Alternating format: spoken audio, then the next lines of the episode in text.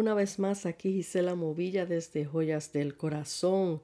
Quiero compartir contigo en este día un tema que quizás hayan escuchado, pero eh, lo hayan escuchado en diversas maneras, en diversas eh, plataformas, pero esto fue algo que escribí hace tiempo y quería compartirlo con ustedes. Sentí en mi corazón de que un día como hoy específicamente eh, alguien necesite escuchar este mensaje. Y le puse por título Cansado en el round 11. Cansada, lo había pues escrito para una mujer, pero lo estoy dando para todos. Cansados en el round 11. Todos entramos en el ring de boxeo de la vida, no para pelear en la carne, sino en el poder de Dios. Efesios 6, 12 al 14 dice, porque no tenemos lucha contra sangre y carne, sino contra principados, contra potestades, contra los gobernadores de las tinieblas de este siglo, contra huestes espirituales de maldad en las regiones celestes. Por tanto, tomad toda la armadura de Dios para que podáis resistir en el día malo, y habiendo acabado todo, estar firmes. Estad pues firmes, ceñidos vuestros lomos con la verdad, y vestidos con la coraza de justicia. El boxeador se entrena por largo tiempo. Antes de, entrenar, de entrar al ring de boxeo, eh, sería una necedad entrar en batalla sin estar equipados o entrenados para hacerlo. Aun así, el boxeador no está exento a ser golpeado fuertemente durante la pelea. El mismo Jesús nos dijo en su palabra en Juan 16, 33, Estas cosas os he hablado para que en mí tengáis paz. En el mundo tendréis aflicción, pero confiad, yo he vencido al mundo. La vida de un creyente fiel debe de, ser, debe de estar bien equipado en la palabra de Dios y lleno del Espíritu Santo, que es sumamente importante, quien nos guiará en todo momento y nos enseñará a usar nuestras armas poderosas que son espirituales. Sin el Espíritu Santo pelearemos en la carne y seremos vencidos. Solo con su Espíritu Santo tendremos victoria segura. Como hija de Dios por años he peleado batallas fuertes, he, sido he salido victoriosa porque el Espíritu Santo ha sido mi entrenador perfecto. Muchas veces me he sentido muy golpeada, casi sin fuerzas, sintiéndome a punto de perecer en la pelea. Llegando al round 11, mi entrenador, el Espíritu Santo me dice, levántate hija, te queda el round 12, el round de tu victoria. Jesús nos llamó a ser vencedores. Quizás hoy tú te sientas a punto de perder tu batalla. Hoy el Espíritu Santo te dice, levántate que tu victoria está en el round 12 y yo te daré la corona de la vida. Apocalipsis 3:21, eh, versión Reina Valera, dice, al que venciere, le daré que se siente conmigo en mi trono, así como yo he vencido y me he sentado con mi Padre en su trono. En Romanos 8, 28, 39 dice, y sabemos que a los que aman a Dios, todas las cosas les ayudan a bien, esto es, a los que conforme a su propósito son llamados. Porque a los que antes conoció, también los predestinó para que fuesen hechos conforme a la, conforme a la imagen de su Hijo, para que Él sea el primogénito entre muchos hermanos y a los que predestinó a estos también llamó. A los que llamó a estos también justificó, y a los que justificó a estos también glorificó. ¿Qué pues diremos a, a esto? Si Dios es por nosotros, ¿quién contra nosotros? Así es que, amigo y amiga que me escuchas en este momento, el Señor te dice, no te rindas en el round 11, porque en el 12 está tu victoria. Y el Señor me puso a escribir este, este breve mensaje con esta, con esta ilustración del el round de boxeo, el ring de boxeo.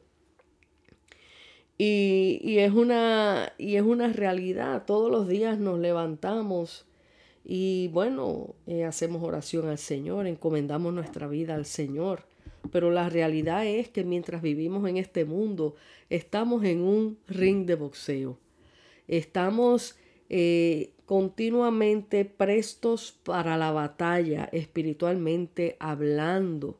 Pero también hay muchos que están prestos para la batalla en la carne y en la carne no vas a poder vencer. Vas a estar siempre peleando y como tirando puños al aire. Y, y es agotador. Imagínense si uno teniendo el Espíritu Santo, que es nuestro, nuestra fuerza, nuestro paracleto, nuestra guianza, nuestro consolador, y a veces nos cuesta, nos sentimos abrumados, nos sentimos que estamos perdiendo la batalla. Amigos, imagínese uno estar sin el Señor.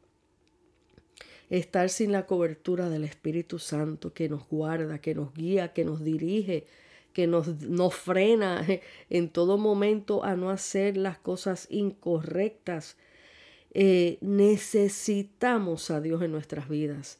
Necesitamos a Dios Padre, necesitamos a Dios Hijo Jesucristo, necesitamos a su Espíritu Santo, que dice la palabra claramente cuando Jesús dijo, y recibiréis poder. O sea, el Espíritu Santo es, el poder que el Señor nos ha enviado para ayudarnos a vencer.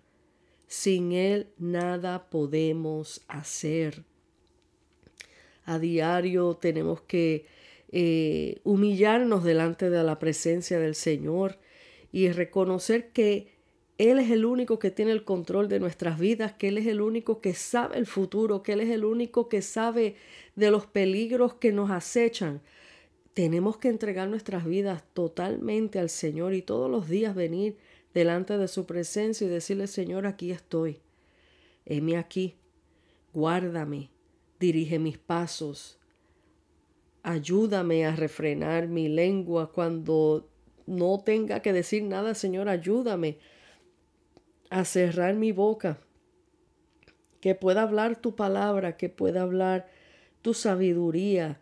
Ayúdame a estar en paz con mi prójimo, ayúdame a amar, ayúdame a perdonar, porque solamente a través del Espíritu Santo es que podemos hacer todas estas cosas. Y sí, cuando tenemos las dificultades es porque nuestra carne está luchando en contra del Espíritu. Siempre eh, tenemos esa lucha de la carne y el espíritu. La carne quiere hacer su, voluntad, mas el espíritu quiere hacer la voluntad de Dios. Cuando le rendimos eh, riendas sueltas a la carne, vamos a hacer lo que la carne pide. Y entonces por eso estamos sometiendo todos los días nuestra carne a la voluntad de Dios. Es una lucha como en un estar en, una plataforma de boxeo. Todos los días entramos y a veces estamos pensando, bueno, voy a, eh, vengo a la lucha contra aquella persona que me está atacando o contra aquel este o contra aquel este trabajo o contra cualquier cosa y lo visualizamos en lo literal, pero mayormente la lucha que tenemos muchas veces es con nosotros mismos tratando de someter nuestra carne al Espíritu Santo de Dios. Primero tenemos que aprender a luchar contra la carne para poder así luchar contra lo que nos rodea. Y esto es algo sumamente muy importante porque siempre lo visualizamos y buscamos enemigos allá afuera y buscamos enemigos donde quiera que nos paramos que, y todo el mundo allá afuera tiene culpa. Pero cuando nosotros nos visualizamos y nos, eh, nos escudriñamos a través de las escrituras, eh, nos damos cuenta que el primer enemigo que tenemos que vencer es nuestra carne. El primer enemigo somos nosotros cuando queremos hacer nuestra propia voluntad y no la voluntad de Dios. Y ya entendiendo eso, eh, la victoria, siempre he dicho que no hay victoria si no hay batalla. Eh, la victoria viene eh, cuando no nos rendimos. y como estaba explicando ahí, no significa que siendo cristianos, siendo creyentes, siendo gente fiel a Dios, no significa que vamos a recibir golpes. Eh, muchas veces la gente piensa que, oh, que ya ahora soy cristiano, ahora nunca voy a tener problemas. No, eso está erróneo totalmente. Como les leí anteriormente la palabra que Jesús dijo, que en el mundo tendréis aflicción.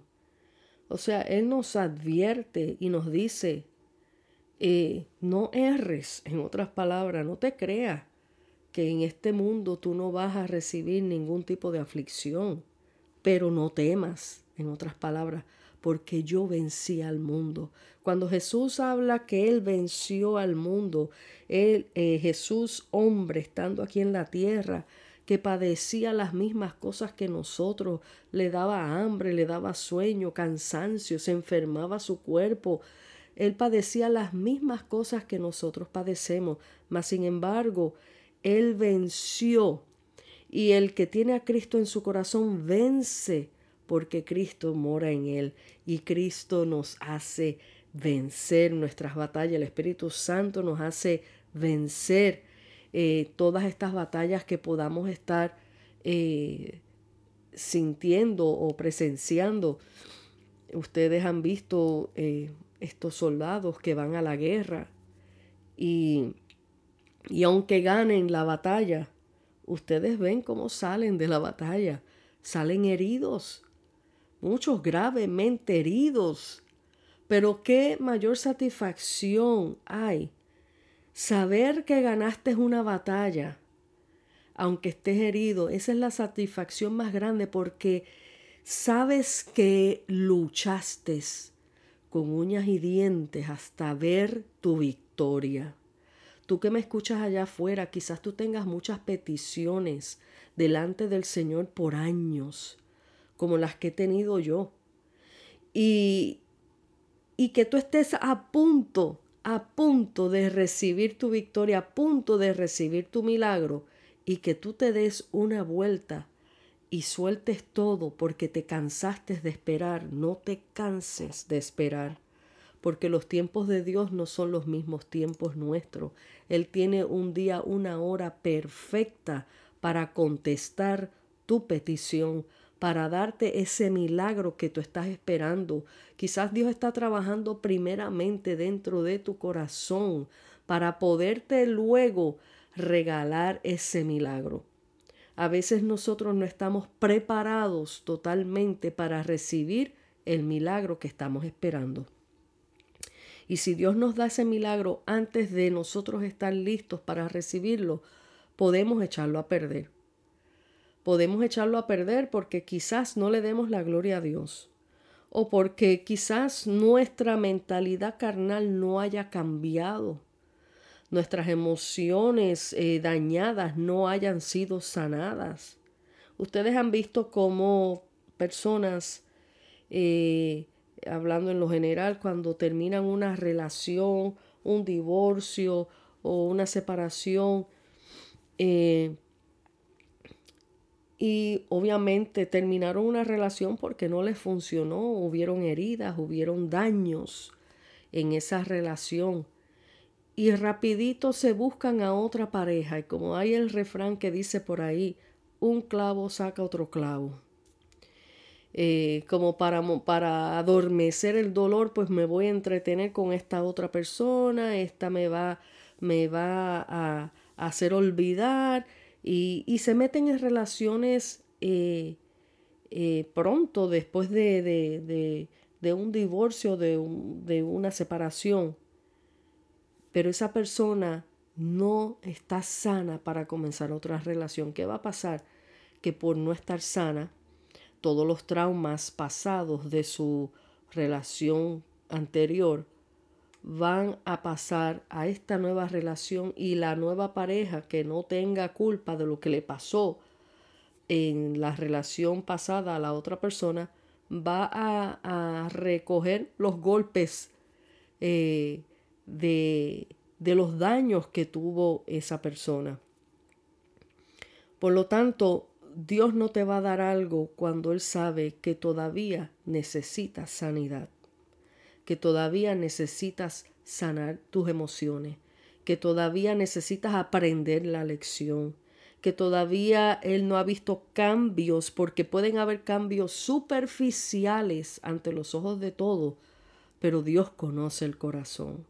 Dios conoce todas las áreas de tus emociones que eh, están dañadas y que quizás no hayas entregado del todo, a la voluntad de Dios para ser sanado. Porque a veces nosotros decimos, Señor, aquí estoy eh, y hazme una vida nueva, pero déjame este pedacito de mi corazón quieto. Y quizás sea un rencor, un resentimiento contra alguien. Señor, yo te amo y yo te quiero servir, pero esta persona no la puedo perdonar. Eh, hasta que yo no perdone a esta persona, déjame este, este, esta esquinita de mi corazón sin tocar. Eh, y es, y es este, imposible trabajar en una vida. Para Dios no hay nada imposible, claro está, pero hablando en, lo natural, visualizándolo nosotros acá. Eh, no se puede completar una obra maravillosa cuando hay áreas en tu vida que todavía no has entregado al Señor. Eh, es como decir, tenemos closets cerrados con llave, con misterios guardados, con cosas que tú no quieres que nadie sepa, con secretos, con dolores, con cosas que tú no quieres que nadie entre ahí. Mas sin embargo Dios quiere entrar y limpiar y hacer todas las cosas nuevas para entonces tú poder recibir lo que tanto anhelas. Quizás, quizás sea la restauración de un matrimonio, quizás sea la restauración de, relaciones entre familias, quizás sea eh, tantas cosas que, que nosotros guardamos dentro del corazón. Así que, amigo y amiga que me escuchas, no tires la toalla, no te canses en esperar ese milagro. No digas, Dios, tú te estás demorando mucho. ¿Por qué te demoras? Porque Dios sabe todo. Porque Él sabe que tú no estás preparado, que tú no estás preparada para recibir lo que Él tiene para ti. Simplemente confía que el que comenzó la buena obra en ti la perfeccionará, dice la palabra, hasta el día de su, hasta el día de su venida, vamos a decir.